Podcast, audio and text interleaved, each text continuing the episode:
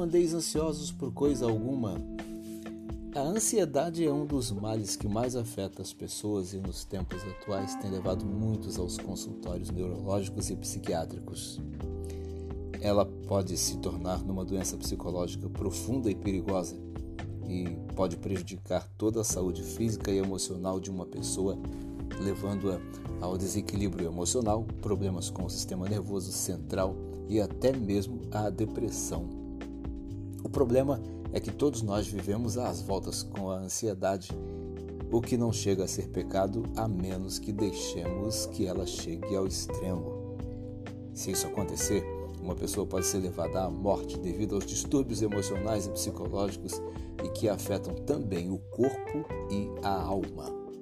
Por isso mesmo, o apóstolo Paulo nos aconselha a não deixarmos a ansiedade nos dominar e apresenta um remédio poderoso, a oração e a súplica com ações de graças. Ele aprendeu isso com Cristo, que disse o mesmo também. Ele disse: Não fiquem ansiosos quanto à vossa vida, o que comer, o vestir. A vida é maior do que o mantimento e o corpo é maior do que a vestimenta. Mateus 6:25. Paulo afirma o apóstolo Paulo afirma que quem busca a Deus através da oração e da súplica com ações de graças recebe de Deus a paz que todos nós queremos e que vai além da nossa compreensão. Muito da ausência de paz que existe em nossos corações se deve ao fato de que cultivamos ansiedade. Talvez você esteja muito ansioso agora, Talvez esteja muito preocupado com o que está acontecendo ou o que pode acontecer amanhã ou depois.